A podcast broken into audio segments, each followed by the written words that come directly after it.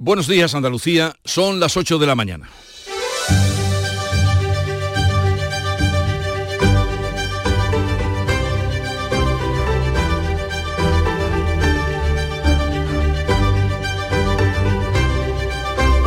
En Canal Sur Radio, La mañana de Andalucía con Jesús Vigorra. Cientos de miles de personas han salido a la calle este domingo, convocados por el Partido Popular para protestar contra la amnistía también contra los acuerdos entre los partidos independentistas y Pedro Sánchez y al tiempo pedir elecciones. En Andalucía las concentraciones más numerosas han sido las de Sevilla, Málaga y Granada. El Partido Popular advierte de que dará la batalla contra la amnistía y ha pedido convocatoria de elecciones ya. El PSOE tiene previsto registrar hoy la ley de amnistía con la firma de todos sus socios de investidura.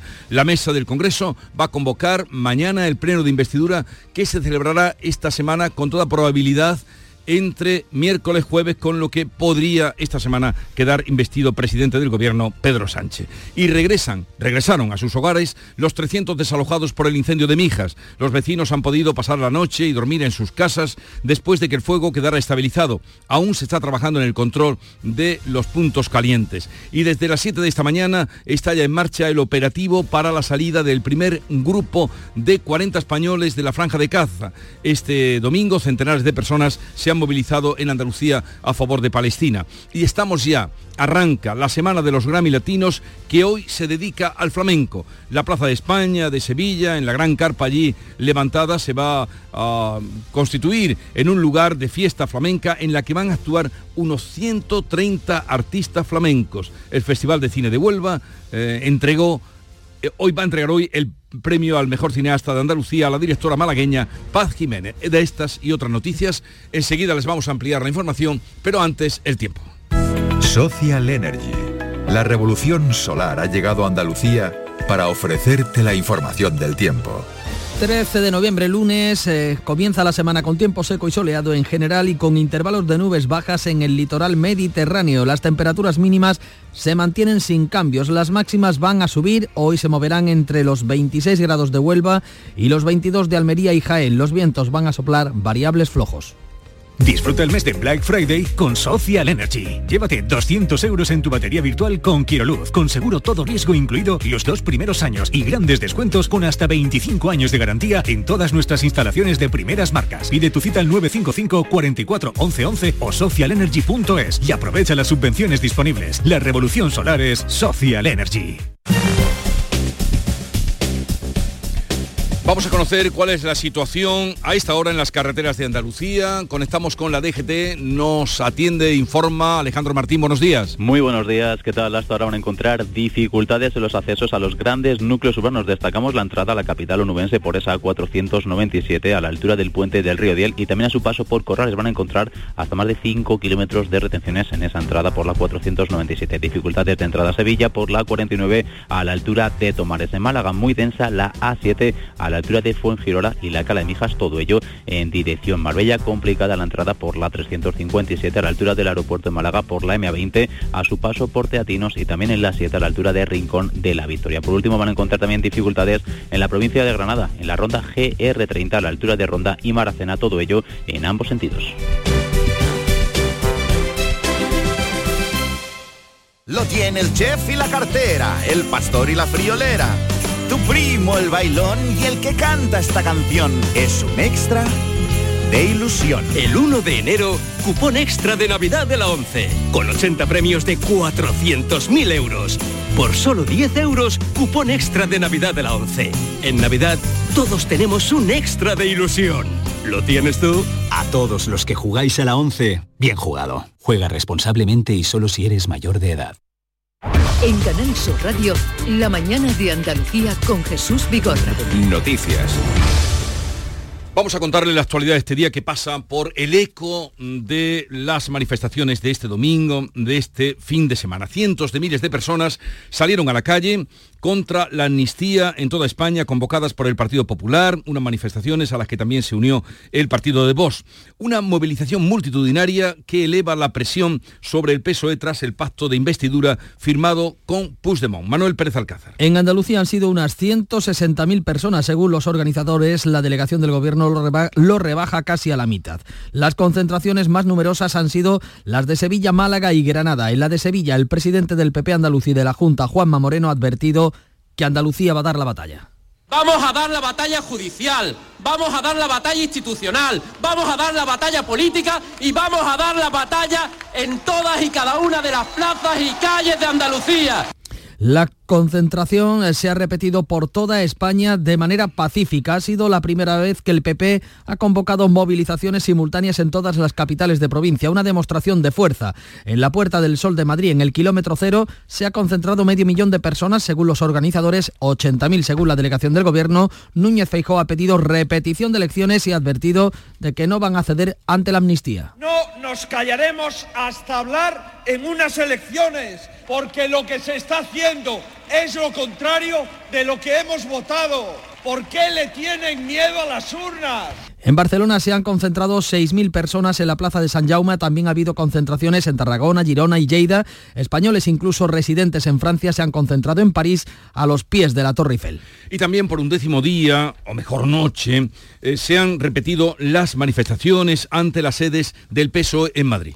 Representantes de Vox han participado en las concentraciones y luego se han desplazado a las sedes socialistas. Lo han hecho en Sevilla, también en Madrid, donde Santiago Abascal, ante la sede de la calle Ferraz, ha llamado a la movilización permanente. Va a ser un gobierno ilegal porque pretende laminar la división de poderes en España. Ninguna mesura frente al golpe de Estado. El líder del PSOE andaluz, Juan Espadas, insta al PP a respetar el resultado de las elecciones y a condenar los actos violentos contra las sedes del PSOE. Que lo haga condenando los actos violentos que desde hace días sufrimos y el hostigamiento que eso produce a la militancia socialista y a nuestra sede.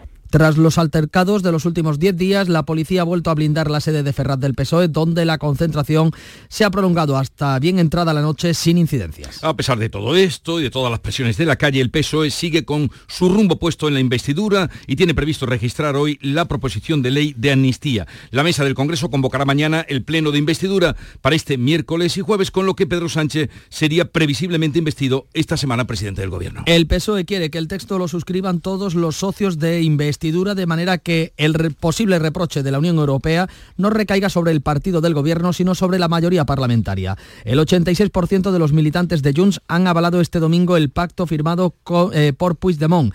El líder de Esquerra, Oriol Junqueras, ha asegurado este domingo en la sexta que la presidenta de Junts, Laura Borràs, no puede ser una de las beneficiadas por la amnistía porque ha sido condenada por corrupción por fragmentar contratos, no por la organización del 1 de octubre. No, porque ha sido condenada por corrupción por fragmentar contratos públicos. No, no tiene nada que ver con la celebración de un referéndum.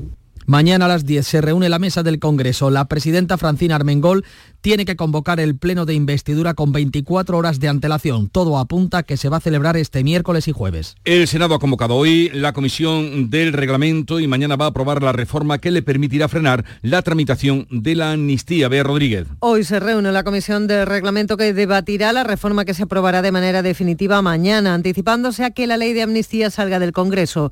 La reforma presentada por el Partido Popular da potestad a la mesa del Senado, donde tiene mayoría absoluta, para decidir o no aplicar el procedimiento de urgencia en las proposiciones de ley. Con esta medida se puede dilatar hasta en dos meses la tramitación de la proposición de ley de amnistía en la Cámara Alta. La Asociación Nacional de Fiscales ha pedido la dimisión del fiscal general del Estado y lo ha hecho ante su cara propia, porque Álvaro García Ortiz se encontraba delante cuando eh, tuvieron lugar estas afirmaciones en un congreso que se celebraba en Jerez. La presidenta de la asociación, Cristina de Seus, critica la pasividad de García Ortiz ante los ataques, ha dicho, a la Constitución española. Hemos solicitado la dimisión del fiscal general del Estado por su pasividad ante los ataques que se están produciendo contra la Constitución y el Estado de Derecho. En la clausura del Congreso de esta asociación en Jerez, García Ortiz ha justificado su actitud asegurando que no cabe un pronunciamiento sobre la ley de amnistía que aún no se conoce. Cualquier posicionamiento del Ministerio Fiscal respecto a la anunciada ley de amnistía exige, en todo caso, conocerla en su literalidad. Y ese posicionamiento se hará a través de los cauces estatutarios y en los procedimientos en los que el ordenamiento jurídico demanda nuestra intervención. En una entrevista en ABC, el presidente del Poder Judicial ve hoy inadmisible que el Parlamento pueda revisar cómo aplican los jueces la futura ley de amnistía. Y la patronal, la COE, se va a reunir hoy con su directiva preocupada por el acuerdo de investidura. La patronal, como dices Jesús, ha convocado hoy una reunión extraordinaria de urgencia de su comité ejecutivo ante la grave preocupación que dice hay en el mundo empresarial por varios aspectos del acuerdo con los independentistas, como el que insta a las empresas que se marcharon de Cataluña a regresar, la cesión de los impuestos recaudados en Cataluña o la condonación del 20% de la deuda de Cataluña con el Estado. La consejera de Hacienda andaluza dice hoy en ABC que la Junta aceptaría una quita de deuda si llega a los 17.000 millones de euros previstos vistos para Cataluña y no por el 15% que recoge el acuerdo con Junts. Estabilizado el incendio de Mijas, los 300 desalojados han podido dormir esta noche en sus casas. Cuéntanos, María Ibáñez. Pues el fuego que comenzó en torno a las 4 de la madrugada de ayer ha calcinado por completo una vivienda y ha afectado al perímetro de otras siete. Se originó en una zona con mucho diseminado, de ahí las dificultades para estabilizar el fuego. También dificultaron los trabajos las fuertes rachas de viento con hasta 80 kilómetros por hora. El consejero de la presidencia, Antonio Sanz, estuvo ayer en la zona. La evolución del incendio es mm, muy favorable. En este momento podemos decir que no hay ninguna llama activa en el perímetro, eh, hay zonas calientes y el trabajo eh, de esta noche precisamente va a ir dirigido a, vigilar, a controlar eh, todo, todo el perímetro hasta 250 efectivos y seis medios aéreos participaron en la jornada de ayer en la estabilización del incendio que afecta a una zona de matorral y bosque. Hoy está previsto que salga de Gaza el primer grupo de españoles. El consulado ha citado a unos 40 españoles a las 7 de la mañana, 22 de ellos son menores. El resto de la colonia palestino-española, unos 140, lo hará en breve. El cerco israelí se estrecha en torno a los hospitales. El de Al-Sifa, el mayor de la franja, y el de Al-Quds han dejado de funcionar. El primer ministro israelí, Netanyahu, ha abierto la puerta a un alto el fuego a cambio de la liberación de los rehenes judíos, pero jamás avisa de que no liberará a ninguno mientras siga el hostigamiento. Andalucía, centenares de personas se han movilizado este domingo a favor de Palestina. El Parlamento andaluz afronta este miércoles el debate de la totalidad de los presupuestos de la Junta para el próximo año 2024 con enmiendas a la totalidad de todos los grupos de izquierda. El PSOE por Andalucía y Adelante Andalucía han presentado enmiendas con petición de la devolución del presupuesto. Vox ha anunciado que optará por presentar enmiendas parciales. El proyecto de ley superará el primer pleno con el respaldo de la mayoría absoluta del PP, para luego tramitarse por secciones en comisión. Ingresa en una unidad psiquiátrica el abogado Cándido Conde Pumpido Varela. Es el hijo del presidente del Tribunal Constitucional ha ingresado en una unidad especializada de un centro sanitario madrileño por orden judicial tras un presunto intento de autolesión y a petición de un familiar directo, según fuentes policiales. Conde Pumpido Varela, de 42 años, fue detenido el 5 de noviembre y puesto en libertad por una presunta agresión sexual a una mujer en su domicilio. Las imágenes de las cámaras de seguridad desmintieron la versión de la denunciante. Por otra parte, Daniel Sancho se declara no culpable del asesinato premeditado de Edwin Arrieta. Ha sido esta misma madrugada. El joven español ha admitido, eso sí, haber descuartizado y ocultado el cuerpo del cirujano en una vista previa al juicio se ha declarado no culpable del asesinato premeditado del médico de origen colombiano. El joven español está acusado también de la ocultación del cuerpo, hecho que sí que ha reconocido. Un hombre muerto este fin de semana durante una montería en una finca de la localidad malagueña de Antequera. La víctima es Fernando Fernández, alcalde durante 20 años del pequeño municipio de Faraján, en la serranía de Ronda. Recibió un disparo de manera accidental, según emergencias 112. Los servicios sanitarios no pudieron hacer más que certificar el fallecimiento. Se investiga la aparición del cadáver de una mujer de 50 años flotando en la playa El Paraje Marismas del Odiel en Huelva. Un testigo alertó este domingo de que un cuerpo flotaba en el agua con un chaleco salvavidas. Hoy se esperan los análisis forenses para identificar a la víctima y las causas del suceso. El flamenco es el protagonista hoy en vísperas de los Grammy Latinos que se van a celebrar en Sevilla. Este domingo, por otra parte, la jiennense Carmen Linares recibió el premio a la excelencia, eh, un premio que le ha reconocido pues todo el mundo de la música, no solo del flamenco. Y Canar Sur entrega este mediodía el premio a mejor cineasta de Andalucía en el Festival de Cine de Huelva a la directora Paz Jiménez. La malagueña lo recibe por su película Como Dios manda, una de las cintas españolas más taquilleras del año y que se pudo ver también este sábado en el certamen. Cuatro largometrajes participados por Canal Sur están en esta edición del certamen. El director de la cinta, Bernabé Bulnes, dice estar contento con la respuesta del público. Una experiencia preciosa. Uno cuando, cuando hace una película y se lleva tanto tiempo trabajándola, está deseando que la vea el público y siempre espera que le guste, pero lo de ayer la verdad es que, que nos sobrepasó. Son las 8, 15 minutos de la mañana, sintonizan Canal Sur Radio. La vida es como un libro y cada capítulo es una nueva oportunidad de empezar de cero y vivir algo que nunca hubieras imaginado. Sea cual sea tu próximo capítulo, lo importante es que lo hagas realidad. Porque dentro de una vida hay muchas vidas y en Cofidis llevamos 30 años ayudándote a vivirlas todas. Entra en cofidis.es y cuenta con nosotros. Mmm, los bocadillos de siempre, con un sabor y una textura inconfundibles. Pates la piara, más buenos que el pan. En cofidis.es puedes solicitar financiación 100% online y sin cambiar de banco. O llámanos al 900 84 12 15. Cofidis, cuenta con nosotros.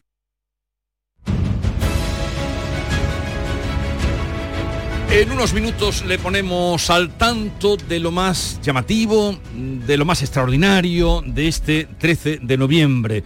Comenzamos con Fran López de Paz tomando la tensión, el pulso al día informativamente. Fran, buenos días. Buenos días. La tensión se ha estabilizado porque en este país vamos de sorpresa en sorpresa. Hoy todo el mundo está pendiente de conocer el texto de la proposición de ley de amnistía.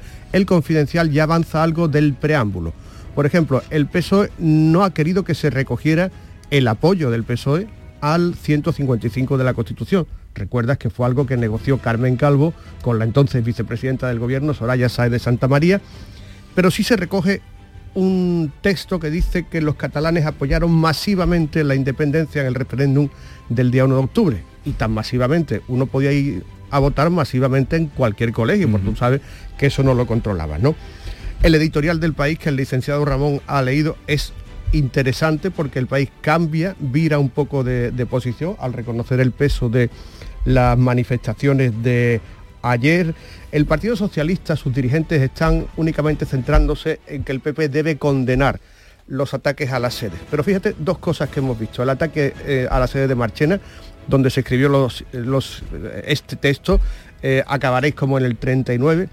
Pero fíjate el vicepresidente del Congreso, Gómez de Celis, que ayer escribió en su Instagram un- una historia comparando el señalamiento de los judíos por parte de los nazis con las fotos que salieron en la manifestación de Sevilla de los diputados socialistas que iban a votar el sí a la amnistía.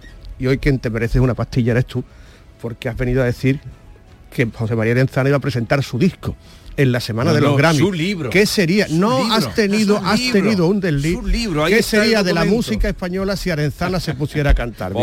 ¿eh? Este libro además sale fruto de, de- de una afección auditiva. Pero te ha, te ha patinado un poco la, ¡Qué finura! ¡Qué finura! Bueno, de- de- cualquier cosa puede pasar en este libro y con la charla que mantengamos después con José María Arenzana. Pero dile que cante, a ver qué te... Lo vamos a intentar, lo vamos a intentar. Eh, de lo extraordinario que has encontrado en el ámbito nacional, Nuria Durán, ¿qué, qué nos puedes contar? Navidad de segunda mano, los reyes optan por regalos reutilizados. Lo leemos en La Razón. 8 de cada 10 españoles valoran comprar productos usados para sortear la inflación, el alza de los precios. Otro dato, el 87% de los españoles, al 87% de los españoles no les importaría recibir este tipo de artículos como regalos siempre que se encuentren en perfecto estado. Los mejor considerados los libros, un smartphone y un robot de cocina o una freidora de aire. Es un estudio de Wallapop, la plataforma de compra de segunda mano, un estudio que de por sí ya se convierte en la mejor publicidad de este tipo de mercado. Del panorama internacional que nos cuentas, Bea Rodríguez. Hoy salen de Gaza por el paso egipcio de Rafa unos 40 españoles, 22 menores están citados en el consulado desde las 7 de esta mañana para la tramitación de sus documentos. Tras ellos marcharán otros 150, otros 140, perdón. Y mientras en zona palestina sigue el horror con el hospital Al-Shifa donde tres bebés han muerto por el corte de energía junto a otros eh, que son ya mayores. A ver la clave económica del día, ¿dónde la has encontrado, Paco Ramón? Pues también en el país, no solamente el editorial hemos leído hoy del diario de Prisa. El gobierno quiere cambiar los subsidios de paro para incentivar la incorporación del mercado laboral. El Ejecutivo quiere reformar ese sistema del subsidio, recordemos, 480 euros al mes y que se pueda incluso combinar con los nuevos puestos de trabajo, si accede a un nuevo puesto de trabajo el desempleado. La reforma ha sido pactada con Bruselas. Y la noticia deportiva la trae, como siempre, Nuria Gaciño. Buenos días, Nuria. Muy buenos días. Concentración hoy a la una de la tarde de la selección en Las Rozas, en Madrid, para preparar los dos próximos compromisos internacionales frente a Chipre y ante Georgia. No estará en esa concentración Isco, elegido el mejor del derby de anoche en el Sánchez Pijuán, donde su equipo, el Betis, desaprovechó una buena oportunidad para ganar. Al final, empate a uno. Llegamos así a los 8.20 minutos de la mañana. Es el tiempo ahora para la información local. Atentos.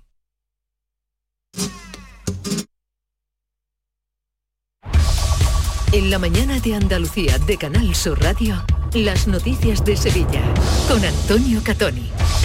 Buenos días, decenas de miles de personas ocupaban este domingo la plaza de San Francisco de la capital y la avenida de la Constitución en la concentración en contra de los pactos de investidura firmados por el PSOE con los independentistas que incluyen la ley de amnistía. Asistía el presidente de la Junta que agradecía a los sevillanos la rotunda respuesta a esta convocatoria. De otro lado, la semana de los Latin Grammy toma velocidad de crucero. Hoy el flamenco se convierte en protagonista de la Plaza de España con un espectáculo en las eh, actividades paralelas en el que van a actuar 130 artistas, entre ellos los sevillanos Doran Dorantes o Manuela Carrasco. Y el derby sevillano, el Sevilla Betis que terminaba con empate a uno, hubo mucho nervio y velocidad y protagonismo de los de Heliópolis. El tráfico, vamos a conocer cómo se circula a esta hora por las carreteras de Sevilla y su provincia. Isabel Campos, buenos días. Buenos días, tenemos cuatro kilómetros de retenciones en la 49, un kilómetro por el puente del patrocinio, en las autovías de entrada, de entrada un kilómetro por la de Coria, dos kilómetros por la de Utrera, en la C30, en el puente del Centenario, tres kilómetros en cada sentido y en el nudo de la gota de leche, dos kilómetros sentido Ronda Urbana Norte. Ya en el interior de la ciudad la circulación es intensa a esta hora en el puente del Alamillo, avenida de Andalucía de entrada en Cardenal y Hyundai hacia La Palmera, Juan Pablo II, Kansas City, La Paz y Montesierra. Y el tiempo, amanecer radiante a esta hora, las temperaturas mínimas con pocos cambios, las máximas en ascenso. Vamos a alcanzar 26 grados en Lebrija, 25 en Morón, Écija y Sevilla, donde ahora tenemos 14 grados. Enseguida desarrollamos estos asuntos con la realización de Marcos Barón. Sigue la corriente del río. Navega en la inmensidad del océano. Adéntrate en la jungla. Descubre lo desconocido. Sumérgete en un mundo de medusas. Rodéate de peces tropicales y echa raíces en el manglar. Ya estás conectado. Déjate abrazar por el mar. acuariosevilla.es 40.000 personas según la delegación del gobierno, 60.000 según los convocantes, el Partido Popular en esa manifestación que ocupaba el centro de Sevilla, la Plaza de San Francisco y la Avenida de la Constitución. El presidente del Partido Popular en Sevilla, Ricardo Sánchez, era el encargado de leer el manifiesto. En cada rincón de nuestro territorio decimos no al privilegio, no a la impunidad, no a la amnistía. El presidente de la Junta, Juanma Moreno, agradecía la respuesta de los sevillanos. Quiero agradecer, agradecer a todos, todos los ciudadanos que de manera pacífica y cívica han venido a tapar las calles del centro de Sevilla para decir alto y claro que en nuestro nombre no se puede negociar con España, con la integridad de España, con la igualdad de los españoles. Una protesta que transcurría sin, eh, incidentes. Por el contrario, la agrupación socialista de Marchena en Sevilla, Mariano Moreno, ha aparecido este domingo con una pintada en su fachada con la frase caeréis como en el 39. Son las 8 y 23 minutos. En Solarrica sabemos que hay regalos que no caben bajo el árbol. Abrazar, cocinar, reír, disfrutar, brindar, celebrar. Porque lo que realmente importa cuesta muy poco. Solarrica. Contigo en los momentos importantes. El llamador. Los lunes a las 10 de la noche. Estamos ya inmersos de lleno en la Semana de los Grammy Latinos 2023. La organización ha entregado este domingo los premios a la excelencia musical a Ana Torroja y a Carmen Linares. La cantadora jiennense ha sido reconocida por ser una artista apasionada y una de las mejores conocedoras del flamenco. Una satisfacción muy grande porque eh, el flamenco que esté presente en estos premios tan importantes y que se, que se haga en Sevilla y que, y que hayan hecho, eh, estén haciendo eh, resaltar el flamenco en, esto- en estos premios Grammy y, y me hayan dado la excelencia musical a un artista de flamenco, pues estoy contentísima y muy, muy agradecida. Hoy en la Casa de Pilatos, evento para reconocer el trabajo de mujeres profesionales dentro del sector de las artes y del entretenimiento. Y como actividad paralela, hoy el flamenco se adueña de la Plaza de España en un espectáculo, en un espectáculo en el que van a actuar unos 130 artistas. Pilar González, buenos días. Buenos días, artistas como José Merced, Tomatito Salavaras, Estrella, Iquique Morente, Dorantes y Manuela Carrasco, entre otros. El escenario será muy especial, como una caseta, y será un homenaje a las grandes familias del flamenco. Es una cita para 600 invitados que la discográfica Universal lo ha concebido para mostrar el flamenco a los artistas y productores extranjeros que nos visitan estos días por los Grammy. Se calcula en más de 50 millones el impacto económico de estos premios que van a llegar pues a algo más de 100 millones de personas en todo el mundo.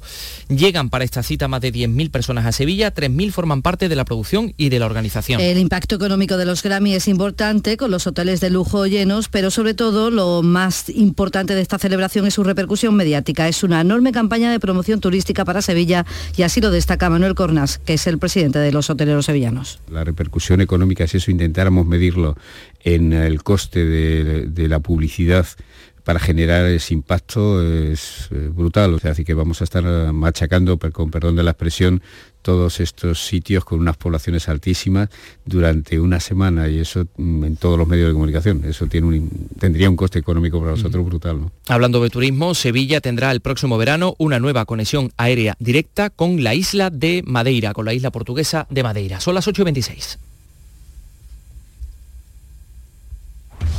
En Canal Sur Radio, las noticias de Sevilla. Balance del fin de semana. El Ayuntamiento de la capital ha precintado tres locales por vender alcohol a menores, por incumplir las medidas de seguridad o incluso por vender alcohol para consumirlo en la calle. Uno de ellos ha sido precintado dos veces seguidas, una vez el viernes y la siguiente el sábado porque incumplió el precinto del primer día. Además, la policía ha gestionado un total de 223 incidencias, 61 de ellas por botellonas. De las 214 pruebas de alcoholemia realizadas, 11 han dado positivas. Les contamos también que la cuenca del Guadalquivir ha mejorado su situación en el último mes después de las lluvias de estos primeros días del otoño. Es la única, de hecho, que ha mejorado su situación, según nos contaba en Canal Sur Radio el portavoz de los regantes, Pedro Parias. Una situación muy preocupante. En el Guadalquivir estamos prácticamente igual que el año pasado. Es la única cuenca que se mantiene igual y en el resto pues ha bajado porcentualmente. Las lluvias nos han venido muy bien, exceptuando en el sistema de abastecimiento a Sevilla y algo en la regulación general del Guadalquivir. El resto de la cuenca tiene una peor situación que hace, que hace un mes. En la agenda de hoy, el consejero de Justicia, José Antonio Nieto, visita la nueva sede judicial en Marchena, se va a reunir con la alcaldesa en el ayuntamiento. El consistorio está organizando la cabalgata de Reyes con dificultades para encontrar tractoristas después del accidente de la cabalgata de este año en el que fallecía una mujer y 12 personas resultaban heridas. Les contamos también que esta semana comienzan los talleres de los distritos de Sevilla. En total son 1.700 actividades a las que acuden sobre todo personas mayores de 65 años que están exentas de pago. En este inicio de curso, los monitores denuncian que las empresas concesionarias vuelven a rebajarle sus salarios y que cobran diferentes cantidades dependiendo del distrito donde imparten el taller. Carlos Nogales, que es monitor, explica que ganan la mitad de lo que percibían hace 20 años. En el año 2011 el ayuntamiento eliminó el tope de que teníamos que cobrar 16 euros y pasamos directamente a cobrar 7, 8 euros la hora. Ahora en algunos distritos estamos, están cobrando 10 euros la hora y por ejemplo en el distrito San Pablo que estábamos cobrando 10 euros la hora, bueno pues este año pasamos a 9. Todo en la vida sube y nuestro trabajo cada vez cuesta menos. Y los sabores, eh, las ferias Los Sabores de la provincia que regresa el próximo fin de semana a la Diputación después del éxito de este pasado fin de semana, de este sábado y domingo, habrá 37 pequeñas empresas con sus productos. Una gran oportunidad, como dice el presidente de los empresarios sevillanos, Miguel Rus. Esta feria no solo tiene un objetivo, que es enseñar estos productos y venderlos. A, a todas estas empresas, a través de Productura Diputación, se les asesora, se les ayuda, se les promociona, se les ayuda a digitalizarse. Verás que todas tienen su QR, muchas de ellas ya están en internacional. Entonces, al final, lo que estamos ayudando a nuestras empresas a crecer.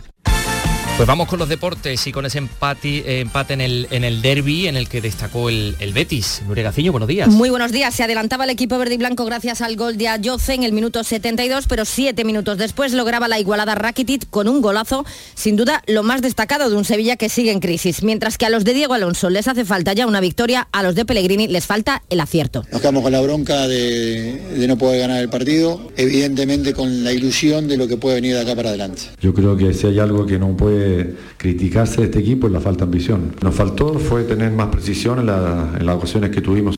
Con este empate el Betis baja a la séptima posición, el Sevilla ocupa la decimotercera.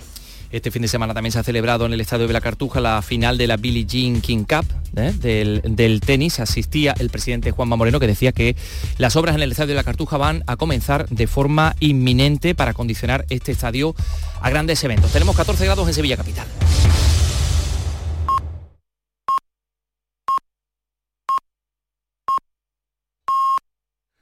Andalucía son ya las ocho y media de la mañana.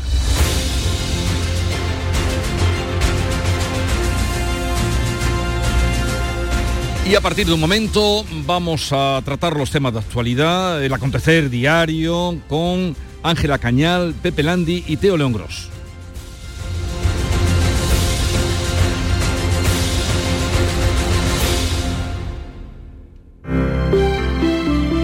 Buenos días.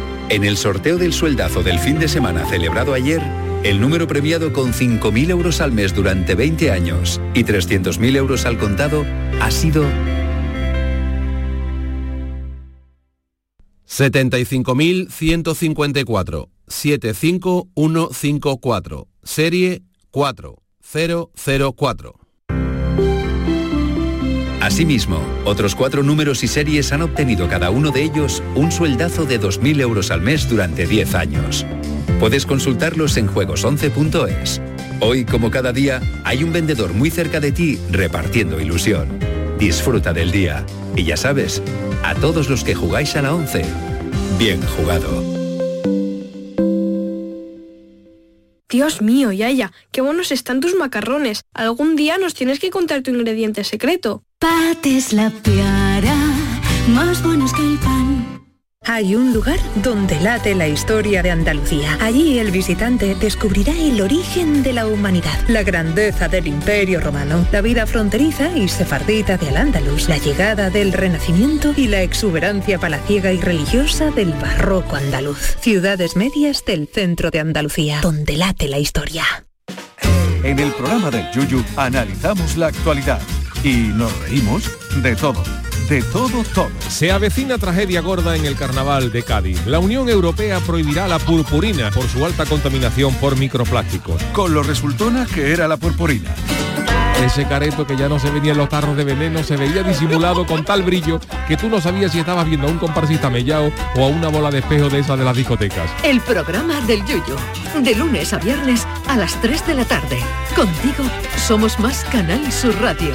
Contigo somos más Andalucía.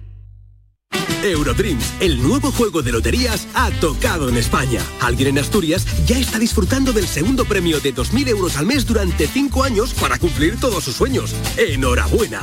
¿Cuál es el primer sueño que cumplirías tú? Porque Eurodreams sortea 20.000 euros al mes durante 30 años y premios de 2.000 euros al mes durante 5 años todos los lunes y jueves. ¿Y tú puedes ser el próximo ganador? Eurodreams, renueva tu ilusión. Loterías te recuerda que juegues con responsabilidad y solo si eres mayor de edad.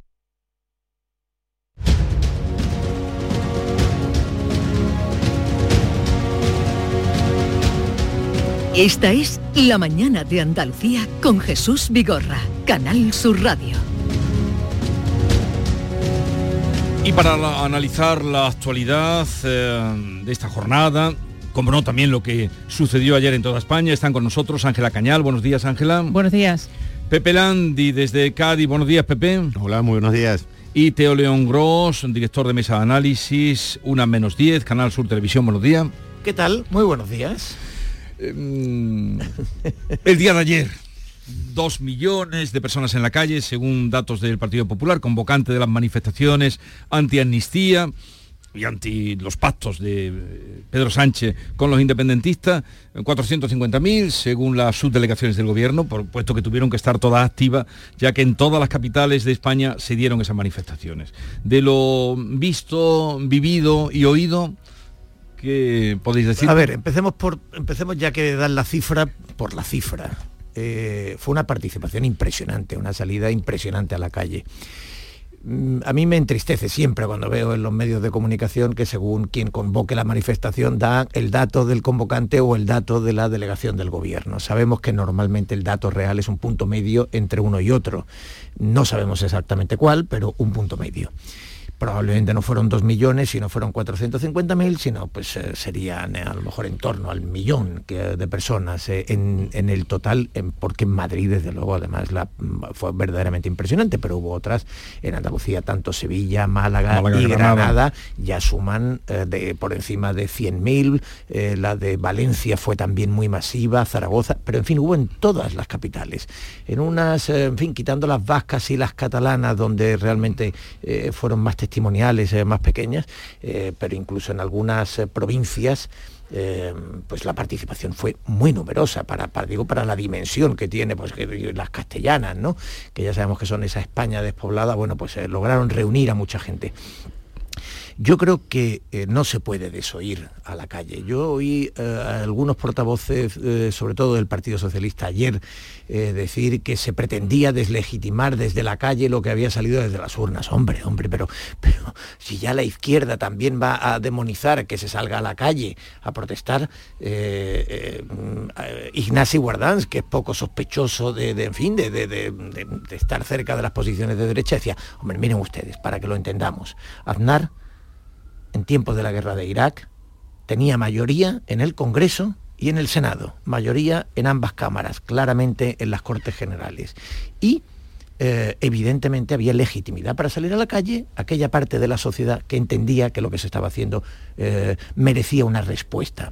Bueno, pues eh, a mí me, parece asombroso ver a la izquierda demonizar que se salga a la calle, porque no. Otra cosa son protestas violentas, actitudes de algunos grupos radicales que a última hora en Ferraz, etcétera. Eso son cosas distintas.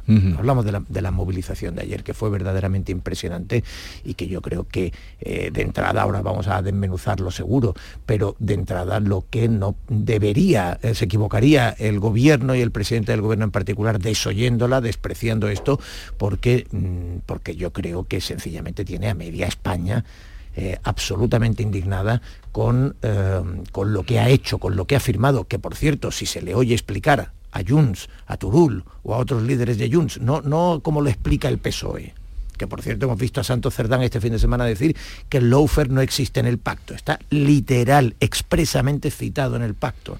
Y dicen, no existe. Entonces, estamos en ese punto en el que desde el gobierno, desde el Partido Socialista, mejor dicho, que es quien ha firmado el pacto, dice, ¿a quién va a creer usted? A mí o a sus propios ojos. Aunque usted esté leyendo ahí Loafer, yo le digo a usted que no pone Loafer mm.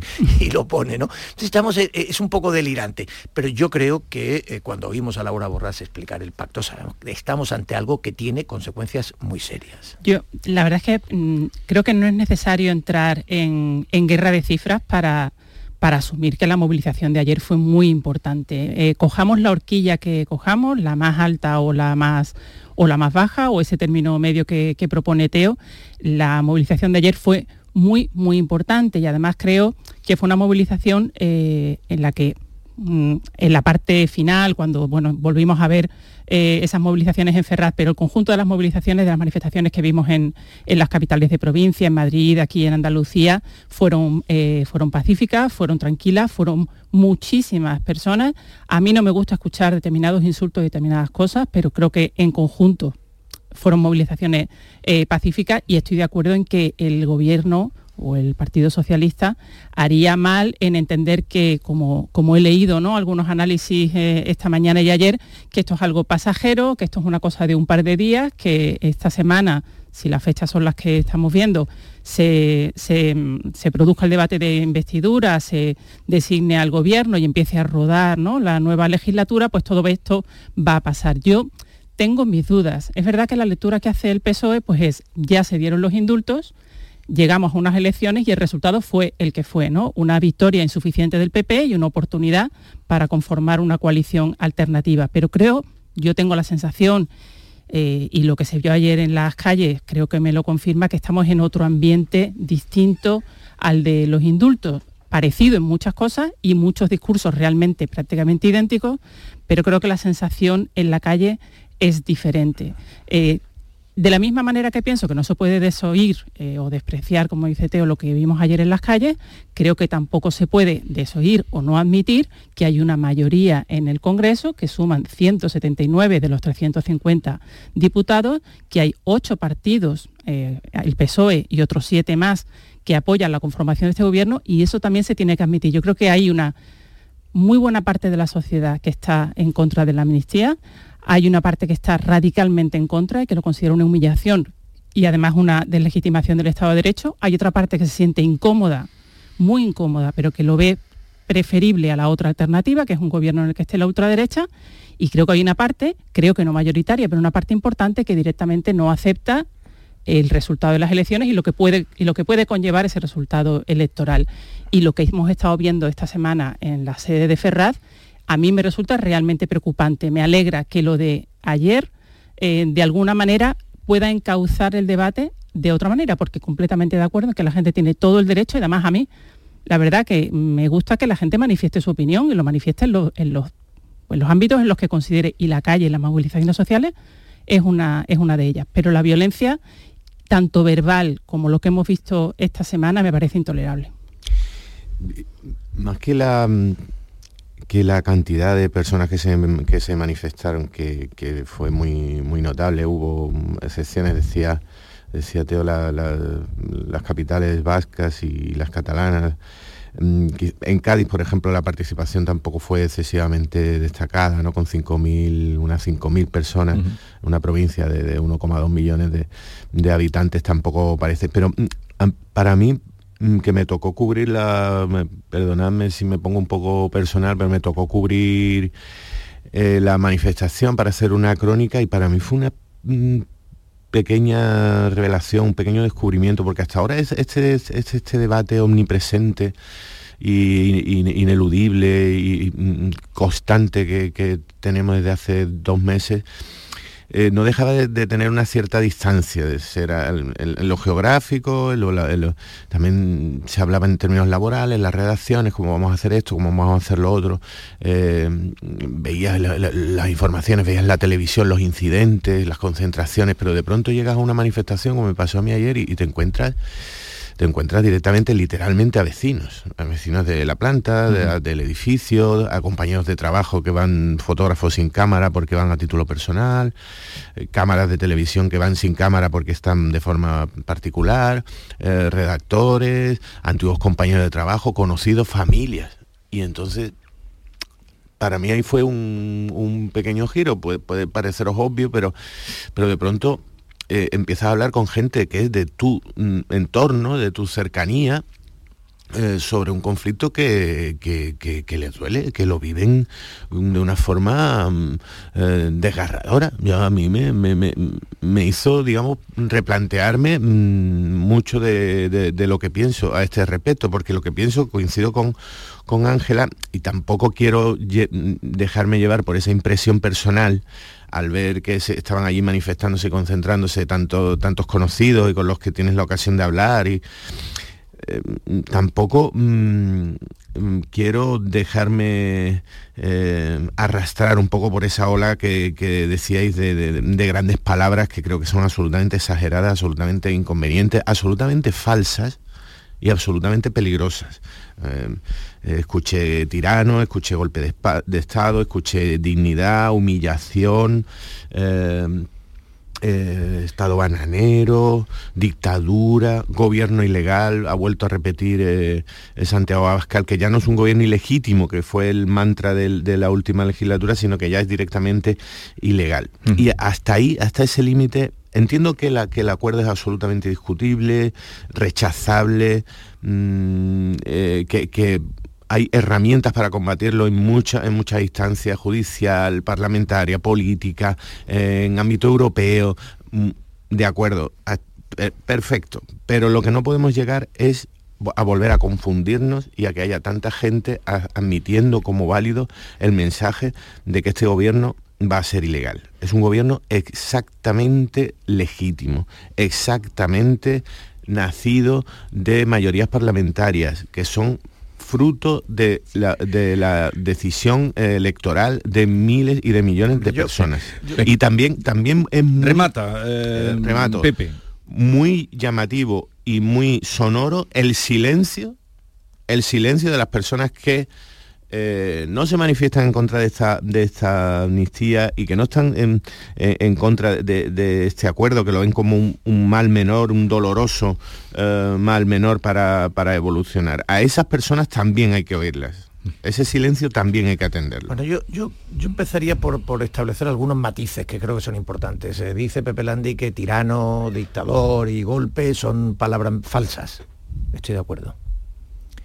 Reencuentro, diálogo, reconciliación, son también palabras falsas. no son más falsas unas que otras. Estamos conducen a sitios muy diferentes. no, conducen al mismo, a la mentira. Conducen al relato. Estamos ante lo que ahora mismo marca toda la forma de construcción del discurso político, que es el relato. Es decir, la verdad ha dejado de ser la gran referencia y la gran referencia es construyo un relato a la medida de mi clientela. Y están haciendo unos y otros su relato. Y un relato y otro, a mí me parece que están desconectados de la realidad. Yo creo que si tú oyes a los portavoces de Junts, a Laura Borrás este fin de semana, que ha sido descarnada, es decir, ¿cómo que lo que está diciendo el peso? Lo que está diciendo el peso es mentira, eso no es lo que hemos firmado. Lo que hemos firmado no tiene nada, ni de abandono de la unilateralidad, ni de exclusión de la corrupción o de los delitos de malversación, dice ella, ni de la verificación. Va a empezar este mes, hay cuatro verificadores internacionales en Suiza. Pero, a ver, estamos hablando de que lo que han contado uno y lo que están interpretando otros constituye un relato. Entonces, nosotros lo que tenemos que hacer el esfuerzo es por ir a los hechos. salirnos algo de ese relato, de ese marco de conceptos que nos venden y tratar de ir a los hechos. Y yo creo que los hechos son muy serios. Me parece que la sociedad tiene muy buenos motivos para resistirse, porque es verdad que el gobierno no es ni ilegal ni en principio conceptualmente ilegítimo, que los 179 escaños son 179 escaños parlamentarios, conforman una mayoría y con esa mayoría se va una investidura. Bien. Nunca se ha dicho que lo ilegítimo sea sumar 179 escaños, evidentemente. Lo ilegítimo es cómo consigues los 179 escaños. Es decir, donde tú puedes discutir la legitimidad es si el gobierno le puede dar, por ejemplo, a Puigdemont el lawfare pues El relato de lo es lo que se está haciendo. Yo ayer vi gente en la calle, pues yo vi a gente en la calle y creo que hacían muy bien en decir, oiga, no, ni amnistía, ni lawfare, ni verificación. Vamos a explicarle a nuestros oyentes, eh, a nuestra parroquia, lo que es el lawfare. Pues el lawfare es un término que se compone de law. lo vamos a volver loco. De law y warfare, es decir, guerra judicial. La ley, guerra con la ley y eh, se identifica con la guerra sucia judicial. Aunque es un término anglosajón, a España llega eh, desde América Latina, donde sí se ha utilizado habitualmente. Hemos visto, por ejemplo, a Maduro eh, quitarse rivales políticos al declararlos ilegales, ¿no? Al declarar o su formación o su candidatura particularmente ilegal. Entonces, eso es guerra sucia judicial. Eliminas un competidor o eliminas un, rival político mediante el uso espurio de, la justicia y del los tribunales. Eh, traer esto a España a cuenta de lo que ha ocurrido en Cataluña es, no significa que no haya en determinados momentos procedimientos viciados que no tienen que ver con Cataluña, que tienen que ver con que el ser humano delinque y hace cosas feas en cualquier circunstancia. Pero digo, aquí no, lawfare no se puede hablar de lawfare. Pero digo, eh, eh, lo ilegítimo no es el número, lo ilegítimo es lo que se da, es lo que se negocia. A mí me parece que hay palabras gruesas que efectivamente tirano, dictador. No, no, no.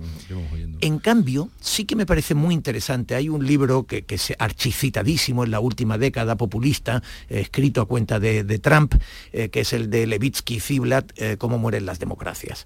Y recordaba el otro día el editor Rullé Domingo, el editor de Deusto, cuando veía, reproducía la página de los grandes acuerdos del Partido Socialista y Puigdemont y decía, así mueren las democracias. Porque lo que Levitsky y Ziblatt explican en su ensayo es que las democracias no mueren con un interruptor, que si lo pones arriba es democracia y si lo pones abajo apagan la democracia y se convierte en dictadura. No, lo que explicaban es que es esa rueda que, con la que las luces se encienden y se apagan y sobre todo van cambiando de intensidad. Y decían, cuidado, que se empiezan a erosionar poco a poco. Pero, pero, pero Teo, yo mm, aceptando el, el, argumento de que aquí hay mucha guerra de relatos entre eh, si esta amnistía es una humillación, una claudicación del Estado o un paso adelante hacia la convivencia. mucho, mucho de relato. Pero cuando tú le dices a la gente que lo que están viviendo y lo que está ocurriendo en España es que se ha dado se ha dado ya un golpe de Estado, que estamos ya en una dictadura que ha entrado por la puerta de atrás, que es el fin de la democracia, que esto es tan grave como el 23F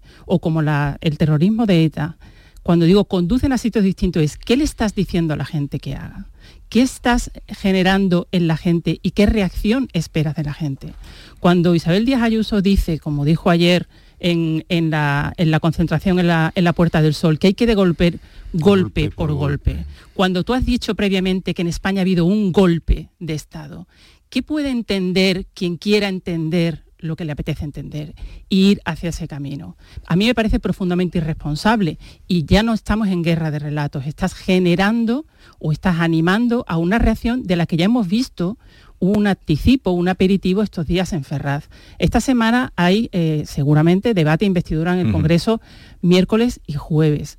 Yo no quiero volver a ver imágenes como las que vimos en su momento en aquella movilización de rodear el Congreso, que yo eh, rechazo profundamente y no quiero volver a ver algo parecido, porque eso es profundamente antidemocrático y, en mi opinión, profundamente inquietante y peligroso. Mm. Vamos a escuchar, perdón un segundo, eh, ya que aludías esas palabras de Díaz Ayuso, que a todos nos han extrañado un montón. Nosotros nos encargaremos de devolver golpe por golpe. Quienes están dando la cara por todos no están solos. Gracias, valientes. Y ahora no nos dejemos llevar por el conformismo ni el pesimismo.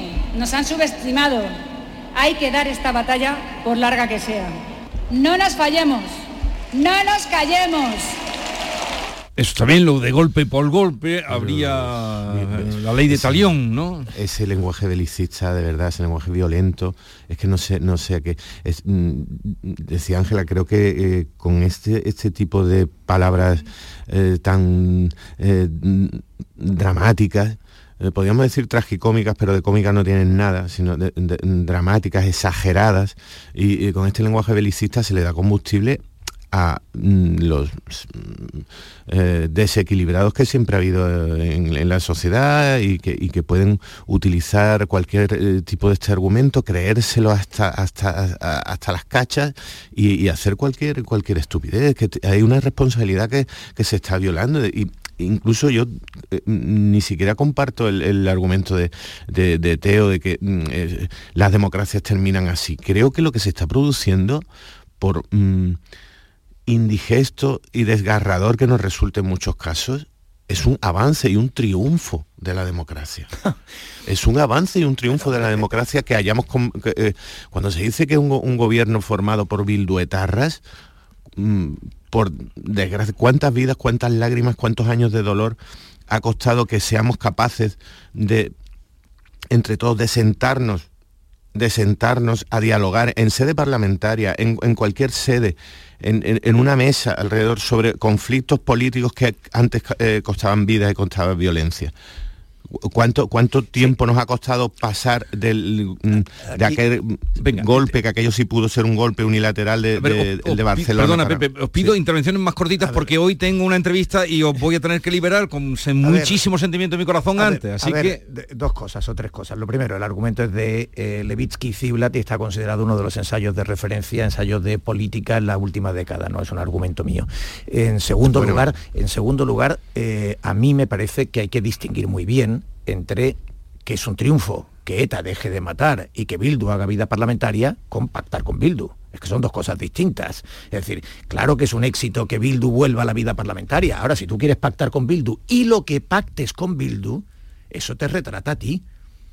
Es decir, eh, yo creo que yo creo que nos estamos equivocando. Es decir, eh, yo no me identifico, por supuesto, para nada con el, discurso de Díaz Ayuso y ese tono que a mí me parece indecoroso. No, no creo que, eh, que haya que utilizar ese discurso. Pero cuidado con las palabras beatíficas. Que lo que es que es muy distinto el que gobierna y el que se opone. El que gobierna tiene el BOE, tiene el poder, y, y, eh, y, por tanto es el que actúa y el otro pues está, está, a la contra y todos sabemos que en la oposición se sobreactúa y se tensan las cosas porque necesitas eh, eh, necesitas plan, plantar, plantar cara a quien tiene el poder y eso pues evidentemente lleva en algunos momentos a excesos. Pero a mí me parece que aquí lo importante es que el que manda en España, el que está construyendo el gobierno en España, el que tiene el BOE en España y el que va a legislar en España, hoy se debería de conocer seguramente esa ley de amnistía, uh -huh. ese está mintiendo pero abiertamente. Entonces, no, es que eh, dice, eh, dice Pepe que le parece que esto es un progreso. Bueno, esto es una cuestión ya de posiciones personales, allá cada cual. Eh, a mí me parece que considerar el pacto con Junts un progreso, porque, insisto, yo creo que se confunden. A mí no, la ilegitimidad no es añadir... Eh, a mí me parece mentira, para empezar, muy, muy brevemente, Jesús, me parece mentira, para empezar, el mensaje de que esto es lo que ha salido de las urnas. Nadie fue a las urnas, incluyendo a Junts. Igual que todo el mundo fue a las urnas, incluyendo a Esquerra, a Bildu, al PNV y al Bénega, en una mayoría potencial, liderada por Pedro Sánchez, además de sumar su socio de gobierno, nadie, ni el Partido Socialista, que durante la campaña seguía insistiendo en no a la amnistía y no a que Puigdemont eh, quedara impune, no me pueden decir que lo que salió de las urnas es sí a que la impunidad de Puigdemont y que Junts forme parte de la mayoría. De las urnas salieron 172 contra 171 mm. o 171 sí, pero contra 172. En todo caso, como yo creo que vivimos en una democracia, en una dictadura, la democracia ofrece todas las vías democráticas para oponerse a una ley para todos aquellos que consideren que esa ley es inconstitucional o no debe salir de adelante. Esa ley va a pasar por el Congreso, se va a votar, va a pasar por el Senado, donde el PP tiene mayoría absoluta. Hará el PP lo que pueda por retrasarla. Los jueces que tengan que aplicarla, porque son los jueces los que van a tener que aplicarla, podrán aplicarla o eh, recurrir a una cosa que se llama cuestión de inconstitucionalidad, que puede incluso llegar a suspender no solo ese procedimiento, sino incluso la propia ley. Está el Tribunal Constitucional, están claro. eh, las instituciones europeas y yo creo y animo a todo el que esté en contra de la ley de amnistía a que acuda a esas vías. Entonces, cuando existen todas esas vías democráticas, ¿qué necesidad hay de incendiar la calle? ¿Qué necesidad hay de... Eh, decirle a los españoles que viven en una dictadura y que hay que salir a las calles y que hay que devolver golpe por, golpe. Eso es lo que yo discuto. Combátase, combátase toda esa, esa, esa ley, ese acuerdo, ese contenido, discútase línea por línea. Hay herramientas, hay estamentos, hay fórmulas, pero no la legitimidad del gobierno. No es contra el gobierno, ese gobierno tiene que caer, ese gobierno es un dictador, ese gobierno es... No, no, no, es ese acuerdo, ese acuerdo. Ver, y otras y otras medidas y otras no, no, leyes. pero es que yo creo que se está línea ver, por línea. Ver, yo creo que se está discutiendo. Ahora, eh, en esto ocurre, hay una, dentro de las trampas argumentales que nos hacemos todos en algún momento, al solitario o no, eh, o, o, con una en la manga eh, retórico, uno de ellos es que nos quedemos con que la manifestación de ayer la representa una frase de Isabel Díaz Ayuso. Hombre, yo les puedo decir a ustedes frases absolutamente impresentables pronunciadas este fin de semana. Por ejemplo, y antes me he referido a Laura Borrás, y digo, el pacto lo representa esta frase de Laura Borrás. Porque la manifestación de ayer, ¿por qué la representa esa frase de Díaz Ayuso y no bueno, un millón de ciudadanos no, y no un millón es, de es una frase igual que la de, la de Bascal, porque son las de más calibre, mayor claro, calibre claro sí. en una presidenta de la Comunidad claro, de Madrid. Claro no, que sí, no si se espera entiendo, eso. Si yo entiendo que informativamente tienen relevancia uh -huh. y creo que hacemos muy bien los periodistas en contar. Pero, ¿ha Ayuso, dicho el Partido Popular que esto es un fraude electoral? Lo ha dicho. ¿Ha dicho el Partido Popular que esto que es similar pacto, al 23F? Que el pacto es un fraude electoral, lo ha dicho. Y a mí me parece y que, que el es similar al 23F y que esto es como el fraude, terrorismo de ETA, que no nos quedamos solo en no, Isabel Díaz Ayuso. No, el fraude electoral. A mí sí me parece que este pacto es un fraude electoral porque no se parece a lo que aquello con lo que tú fuiste a las urnas. Pero dicho lo cual, me parece que no es ilegítimo sumar 179. Repito, lo que es ilegítimo para mí es qué das tú a cambio de los 179, porque comprarte escaños eh, es un mensaje, es un debate que tenemos que tener. Es decir, el Partido Popular podía haber, haberse sentado con Esquerra, digo, esto es una hipótesis absurda, pero digo, se podía haber sentado con Esquerra y haber dicho, y además os vamos a cubrir de oro, y conseguir sus escaños. Pues imagínate, hubiera sido ilegítimo ilegítimo porque la legitimidad de sumar mayorías parlamentarias no está cuestionada. Lo que está cuestionado es si lo que tú estás dando a cambio en ese mercadeo, que por cierto nos centramos, como es lógico, en la cuestión mayor de la amnistía y en la cuestión fundamental para la dignidad del Estado de Derecho, del lawfare, pero luego está toda esa parte económica y de equilibrio territorial que a mí me parece importantísima y que para los andaluces debería ser un asunto eh, eh, absolutamente prioritario. Ahora vamos a hablar pues de todo eso. Dime, Pepe, muy brevemente. Que centrense entonces en esos acuerdos. el, las, críticas, el debate, el, la batalla, bueno, estoy incurriendo ahora en lo del lenguaje belicista, pero la, lucha línea por línea en, cada en cada eh, línea, en cada frase, pero no en la formación de un gobierno. Escuchaba ayer a, a, a Feijó reclamar elecciones reclamar otra vez e, e, elecciones. ¿De dónde sacamos que, las elecciones iban a dar un resultado muy diferente y unos equilibrios de bloques muy diferentes? Por lo tanto, darían probablemente un, resultado igualmente legítimo que nos llevaría a una situación prácticamente similar. Pero es que repetir elecciones, situación. que repetir elecciones es lo normal cuando no te salen una mayoría clara. Otra cosa es que te inventes la de 179 con una concesión extraordinaria. Pero en España Pedro Sánchez defendió unas terceras elecciones, no las segundas unas terceras elecciones en el año 16. Veremos qué pasa esta semana. Se le va a poner el turbo a la investidura y posiblemente esta semana se ha investido presidente Pedro Sánchez. ¿Calmará esto la calle? Mm, era lo que quería preguntaros, pero ya no me contéis hoy, el próximo día. Ángela Cañal, Pepe Landi y Teo León Gross, eh, que tengáis una buena semana. Un abrazo. Y en un momento estamos con...